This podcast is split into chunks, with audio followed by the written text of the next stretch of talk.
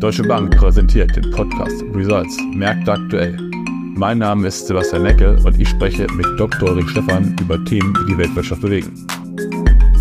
Welche Auswirkungen hat das Urteil des Bundesverfassungsgerichts auf den Bundeshaushalt? Die Inflation in der Eurozone in den USA geht runter. Bedeutet dies zeitgleich Zinswenden der entsprechenden Notenbanken? Der IWF hebt die Wachstumsprognose für China an. Können die Europa und die USA davon profitieren? Und zu guter Letzt, welchen Einfluss hat der Wahlkampf in den USA auf die FED?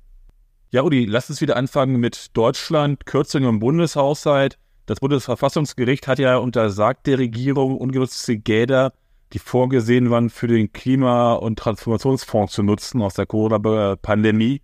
Ähm, jetzt ist ja momentan ganz groß Leben drin. Wo kann gekürzt werden? Wie kann sozusagen der Bundeshaushalt finanziert werden? fehlen scheinbar 60 Milliarden Euro.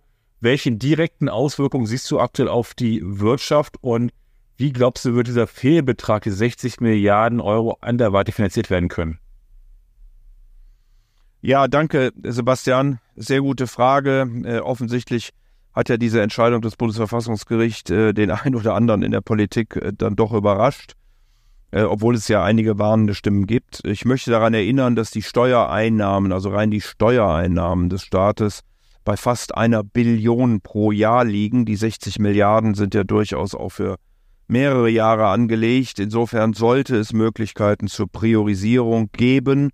Darüber hinaus halte ich es aber auch für möglich, dass äh, tatsächlich äh, der Bundestag nochmal ein Sondervermögen für den Umbau, die Modernisierung, die Digitalisierung, die grüne Transformation der Wirtschaft beschließt. Das würde es äh, dann sicherlich einfacher machen, äh, mit äh, verschiedenen Anreizen, vielleicht auch Subventionen zu arbeiten. Ich bin grundsätzlich nicht so ein großer Fan von Subventionen, aber manchmal ist es eben doch der richtige Weg, um Dinge anzuschieben.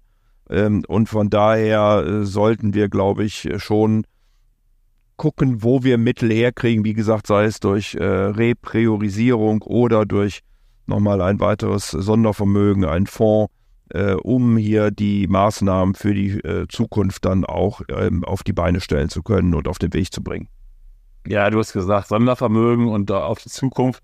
Welche direkten Auswirkungen könnte es denn auf den Bundeshaushalt, Bundeshaushalt 2024 haben? Ja, das ist jetzt natürlich politisch die große Frage. Da ähm, weiß ich nicht, wie die Koalitionäre sich am Ende einigen werden. Äh, sicherlich äh, wird eine Partei versuchen, äh, die Schuldenbremse und darauf zu pochen, diese einzuhalten. Andere werden möglicherweise da etwas großzügiger mit umgehen. Insofern ist das, glaube ich, eine wirkliche politische Entscheidung, ähm, die, die zu treffen ist.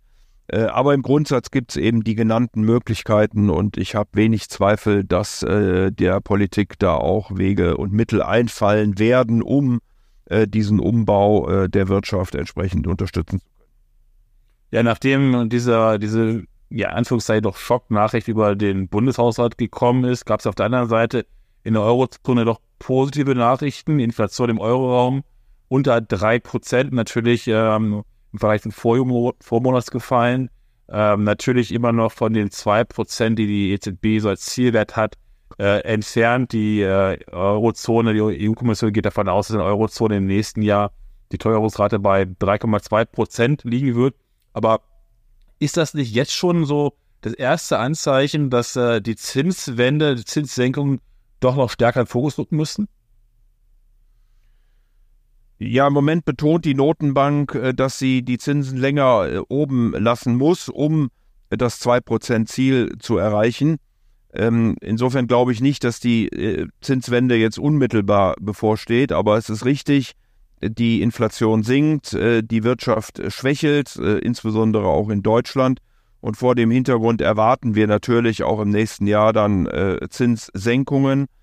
Ähm, man muss dazu sagen, sollte die Notenbank die restriktive Geldpolitik und ich würde mal sagen, mit einem Hauptfinanzierungssatz von viereinhalb Prozent sind wir mittlerweile restriktiv.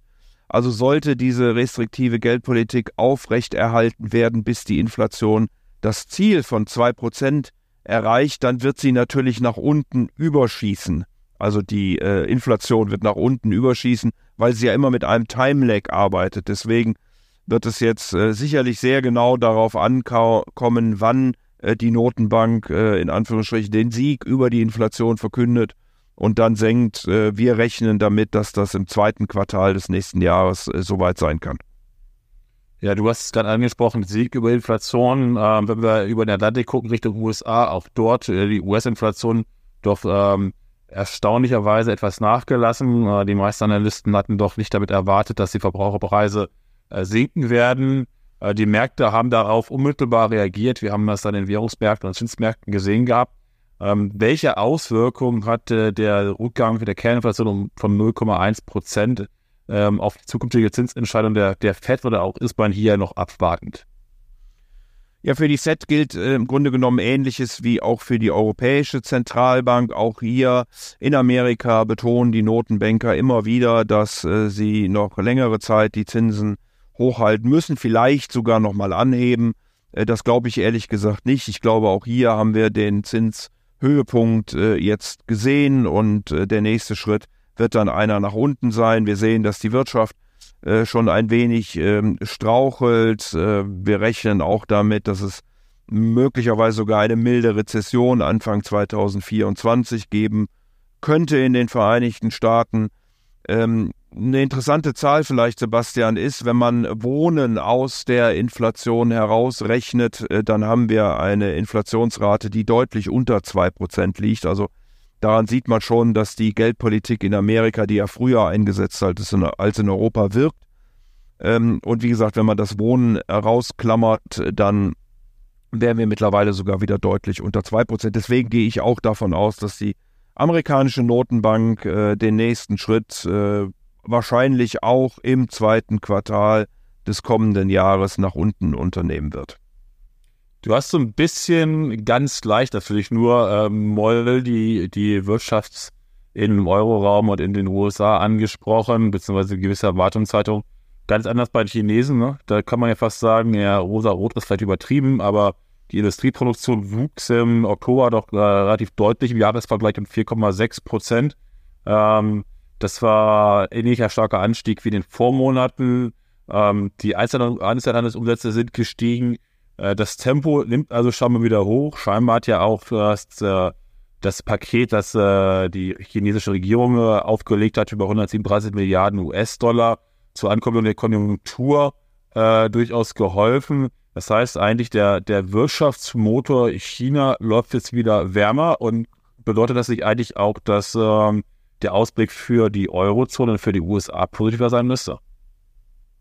Also in der Tat sehen wir für Europa und ähm, die Vereinigten Staaten Wachstumszahlen unter einem Prozent. Das ist ähm, wahrscheinlich unter Potenzial und damit ausgesprochen schwach. Ich glaube, dass die äh, anderen Blöcke nicht mehr so stark von China profitieren, wie das in den vergangenen Jahren der Fall gewesen ist.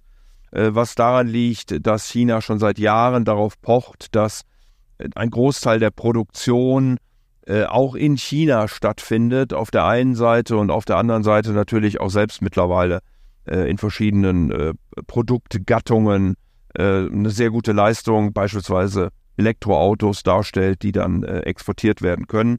Hinzu kommt, dass China seine Wirtschaft umbauen muss von Investitionen und Export auf Binnenmarkt und Konsum.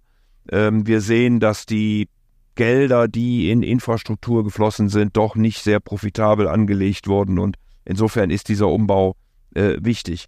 Nichtsdestotrotz, ähm, Sebastian hat die äh, Kommunistische Partei äh, gerade dieser Tage auch nochmal angekündigt, dass sie vor allen Dingen den Bauträgern unter die Arme greifen will, beziehungsweise dass sie die Banken dazu drängt, dieses zu tun, also die staatlichen Banken. Ähm, und sollte das tatsächlich äh, geschehen, wir warten dann noch auf, auf die Details, aber sollte das tatsächlich geschehen, dann könnte wieder mehr Vertrauen in die Wirtschaft kommen, denn einige Konsumenten haben eben äh, nicht nur Wohnungen gekauft, sie haben sie auch bezahlt und warten jetzt auf die Fertigstellung, die nicht erfolgt, weil die Bauträger eben keine Mittel mehr haben, äh, zur Verfügung haben, um das zu tun, weil auch der Absatz äh, von ähm, ähm, ja, jetzt fertiggestellten Wohnungen, die noch nicht verkauft waren, eben einfach stockt.